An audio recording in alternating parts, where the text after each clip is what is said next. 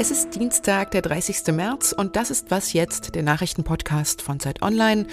Und hier durch dieses Mikrofon hinein in Ihre Lautsprecher und Kopfhörer spricht heute Elise Landschek zu Ihnen. Hier geht's gleich um die eskalierende Gewalt in Myanmar und darum, wie wir unser Immunsystem stärken können. Und in New York ist jetzt das Kiffen offiziell erlaubt. Aber jetzt erstmal die Nachrichten. Seit zehn Jahren ist Syrien jetzt schon im Ausnahmezustand. Fast 400.000 Menschen kamen dabei ums Leben. Mehr als 12 Millionen Syrerinnen und Syrer sind auf der Flucht. Nach Angaben der UNO sind insgesamt 24 Millionen Kinder, Frauen und Männer auf Hilfe angewiesen. In Brüssel endet heute die fünfte Geberkonferenz für Syrien. Die Vereinten Nationen hoffen auf Zusagen der Geberländer in Höhe von 10 Milliarden US-Dollar. Auch die Frage nach der Verteilung der Gelder soll besprochen werden. Also wie kann die Hilfe bei den Menschen ankommen, ohne über das Assad-Regime zu laufen? Und was muss getan werden, um Geflüchtete in den Nachbarstaaten zu versorgen? Die Konferenz findet virtuell statt und wird von der UNO gemeinsam mit der Europäischen Union ausgerichtet. Deutschen Waffenproduzenten ist es ja untersagt, Waffen in Krisengebiete zu liefern. Daher hatten die zuständigen Ministerien einen Waffenexport nur in bestimmte mexikanische Bundesstaaten erlaubt. Das Unternehmen Heckler und Koch hat jedoch von 2006 bis 2009 mehr als 4000 Sturmgewehre und Zubehör durch erschlichene Genehmigungen in Unruheregionen exportiert. Zwei Mitarbeiter wurden 2019 durch das Landgericht Stuttgart zu Bewährungsstrafen verurteilt. 3,7 Millionen Euro an Strafzahlungen kamen zudem auf den Waffenhersteller zu.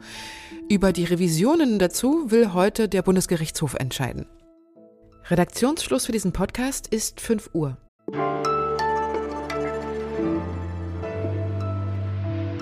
Nachdem die Putschisten des Militärs in Myanmar am Wochenende mehr als 100 Menschen getötet haben, ist es doch deutlich geworden, dass die Gewalt gegen die Bevölkerung jetzt ein neues Level erreicht hat. Wahllos ist Menschen in den Rücken geschossen worden oder in den Kopf. Die Soldaten haben auch nicht davor zurückgeschreckt, Kinder zu ermorden. Und es gab Beobachter, die haben davon gesprochen, dass das Militär dabei wie in einem Blutrausch vorgegangen ist. Die freie Autorin Verena Hölzel ist Myanmar-Expertin und kennt sich aus vor Ort. Jetzt gerade ist sie allerdings in Deutschland. Hallo Verena. Hallo Elise. Nach dem Putsch haben ja die Militärs offenbar jetzt die letzten Skrupel abgelegt. Was, was wollen sie denn mit diesem Gewaltexzess erreichen? Gewalt ist eigentlich die einzige Sprache, die dieses Militär spricht. Und was sie jetzt versuchen, ist, diese Proteste niederzuschlagen, solange bis, äh, bis das Volk tatsächlich aufgibt und dieses repressive Regime wieder etablieren, mit dem sie schon jahrzehntelang in der Vergangenheit gut gefahren sind. Ähm, und das hat mit Demokratie auf jeden Fall überhaupt nichts mehr zu tun. Die Demokratieaktivisten in Myanmar haben jetzt die bewaffneten Milizen der ethnischen Minderheiten gegen das Militär um Hilfe gebeten. Wer sind denn diese Milizen und haben die eine Chance? Ja, also Myanmar ist ein Vielvölkerstaat und in diesem Vielvölkerstaat herrscht seit äh, vielen Jahrzehnten Bürgerkrieg. Es äh, handelt sich da sogar um einen der längsten der Welt. Das wundert einen vielleicht bei diesem Militär auch nicht. Ähm, und äh, diese, das Volk setzt jetzt ähm, große Hoffnung in diese Minderheitenarmeen. Ähm, manche von denen haben auch schon angekündigt, dass sie helfen wollen. Wie das genau aussehen soll, ist äh, noch bisschen unklar. Was auf jeden Fall schon stattfindet, ist, dass ähm, in den Gebieten, die unter Kontrolle dieser Rebellen sind, Aktivisten Unterschlupf finden ähm, und also offenbar auch nicht nur Unterschlupf, sondern dass da auch schon gezielt Leute ähm, trainiert werden für den bewaffneten Kampf. Mhm. Jetzt hat der US-Präsident Biden Sanktionen angekündigt gegen Myanmar. Müsste die internationale Gemeinschaft deiner Meinung nach auch insgesamt noch deutlicher und, und geschlossener die Gewalt in Myanmar verurteilen? Also ich glaube, in den vergangenen Tagen vor allem waren die Worte, die man gefunden hat, ja schon äh, wirklich sehr deutlich und es hagelt von allen Seiten Sanktionen. Es gab ja auch schon Sanktionen seitens der EU ähm, als auch seitens der USA. Ähm, es ist gleichzeitig im Instrumentenkasten immer noch, ähm, gibt es noch Tools, die einsetzbar sind, zum Beispiel ein globales Waffenembargo. Was man allerdings auch immer ähm, leider mit dazu sagen muss, ist, dass diese Verurteilungen aus dem Ausland äh, den Generälen scheinbar wirklich nichts auszumachen scheinen, weil bisher hat das nicht dazu geführt, ähm, dass mit weniger Brutalität gegen das Volk vorgegangen wird, sondern eher das Gegenteil. Ich danke dir, Verena. Gerne.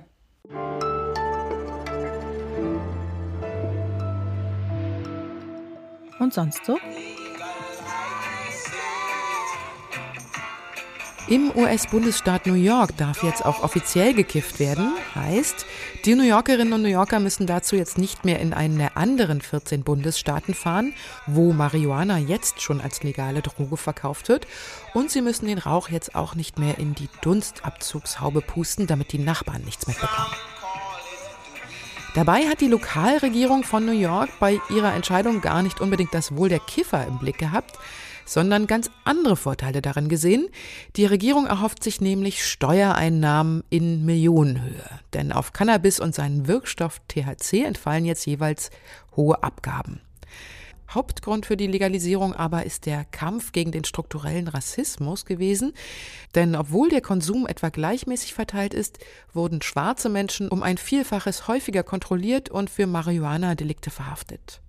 Mit Krediten und anderen finanziellen Unterstützungen sollen Angehörige von Minderheiten, Kleinbauern, Frauen und Veteranen mit Behinderung jetzt ermutigt werden, ins Cannabisgeschäft einzusteigen, denn dadurch könnten jetzt tausende Jobs entstehen. Und das war ja auch immer eins der Argumente der Befürworter der Legalisierung gewesen.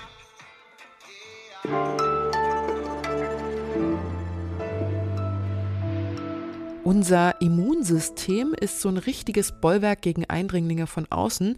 Es wehrt Viren, Bakterien und mutierte Zellen ab und nach einer Impfung oder bei einer Infektion zum Beispiel, da leistet es absolute Schwerstarbeit. Jetzt in der Corona-Pandemie wird wieder viel über das Immunsystem gerätselt und gefachsimpelt und es erhält einen richtigen Aufmerksamkeitsboost. Und mein Zeitkollege Moritz Eislinger hat in der aktuellen Zeit dazu ein wirklich sehr interessantes Dossier geschrieben. Und er weiß auch darüber Bescheid, was nicht nur unser Immunsystem für uns tun kann, sondern was wir für unser Immunsystem tun können. Hallo Moritz. Hi. Vielleicht noch mal kurz zu deiner Recherche zum Immunsystem vorweg. Du beschreibst es ja als Wunder, wie die Zellen sich Angriffe merken, wie sie dazulernen, wie sie sich weiterentwickeln. Gab es da eine Erkenntnis, die dich am meisten fasziniert hat? Ja, auf jeden Fall. Also zum Beispiel äh, gibt es eine Zelle, die heißt dendritische Zelle. Die ist äh, sowas wie der General der Immunabwehr. Der befiehlt den anderen Zellen, wer wie angegriffen wird. Das ist eine Zelle, die hat äh, so lange Fortsätze und wenn sie an eine Wunde kommt, dann nimmt sie einige äh, Bestandteile der Mikroben, die dort sind, auf und bringt sie zu dem nächstgelegenen Lymphknoten, wo sich dann äh, eine ganze Armee äh, dieser T-Zellen bildet und dann losschlägt. Nun weiß man ja, dass Rauchen oder schlechte Ernährung für das Immunsystem schädlich sind.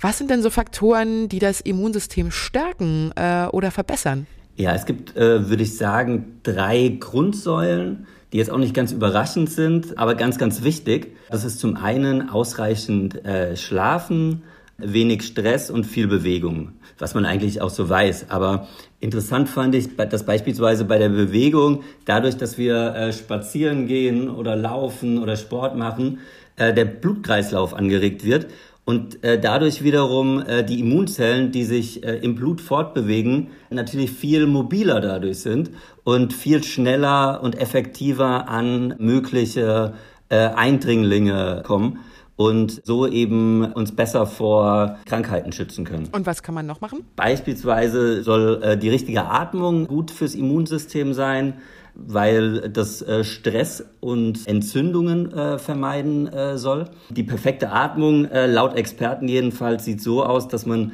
fünfeinhalb Sekunden lang einatmet und fünfeinhalb Sekunden lang ausatmet und das am besten durch die Nase. Darüber hinaus äh, soll Küssen sehr gut sein, was ja eigentlich eine ganz schöne Erkenntnis ist, weil das Stresshormone im äh, Speichel abbaut und man dadurch einfach entspannter ist und das wiederum äh, sich positiv auf das Immunsystem auswirkt. Du schreibst ja auch, dass es dem Immunsystem hilft, wenn wir optimistisch bleiben.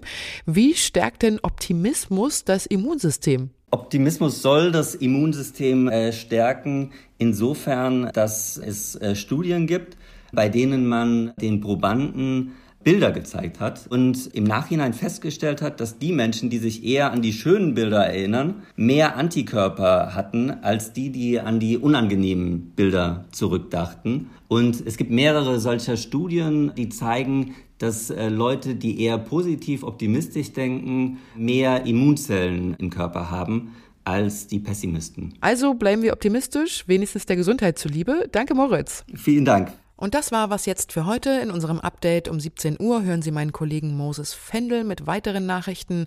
Schreiben Sie uns, wenn Sie Fragen haben oder etwas loswerden wollen, unter wasjetzt.zeit.de. Tschüss, sagt Ihre Elise Landcheck. Und schaffst du es noch, optimistisch zu bleiben? Äh, ich versuche es auf jeden Fall. Ähm, bisher geht's noch.